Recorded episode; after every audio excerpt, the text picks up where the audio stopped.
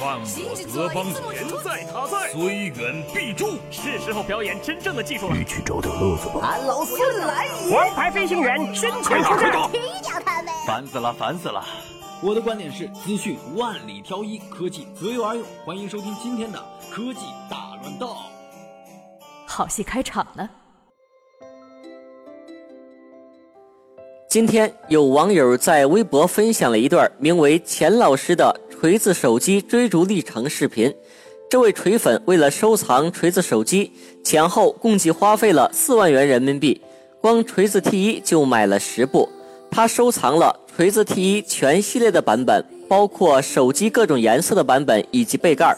坚果系列也是全系列收藏，一套从来不拆。还有一套是在心情好的时候拆下来换一个使用，没想到这条微博被罗永浩转发，并配上了新的表情，相信老罗被这位锤粉感动了。今年天猫双十一成交额达到了一万两千零七亿元，这是继二零一五年九百一十二亿元、二零一四年五百七十一亿元。阿里天猫在双十一第八个年头再次刷新全球零售史新纪录。今年是支付宝和口碑第三次举办双十二狂欢节了。十月十日到十二日，在活动商家处使用支付宝付款，就可以享受双十二优惠，最高五折。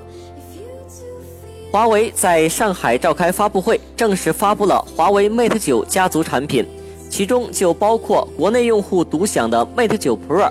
配置方面，Mate 9 Pro 采用的是5.5英寸 1080p AMOLED 曲面屏，搭载麒麟960处理器，内置4或 6GB 内存和64或 128GB 机身存储空间，提供一颗800万像素前置摄像头和一颗1200万加2000万像素后置摄像头，电池容量4000毫安，支持双卡双待全网通。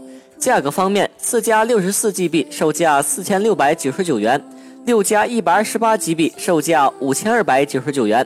今天下午十八点零八分正式开卖。近日，有网友发现微博已经取消了发布器一百四十字限制，发布器的右上角文字也改成了可以发布超过一百四十字的微博。经测试，尽管在发布器中取消了一百四十字限制。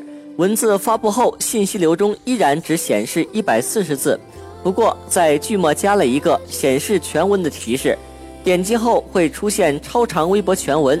早在今年一月份，微博就曾宣布要在二月二十八日取消全体用户的一百四十字限制，但并未如期开放这一功能。当时只针对微博会员开放，直到今日才面向了全体用户。好了，以上就是今天的新闻，我们明天见。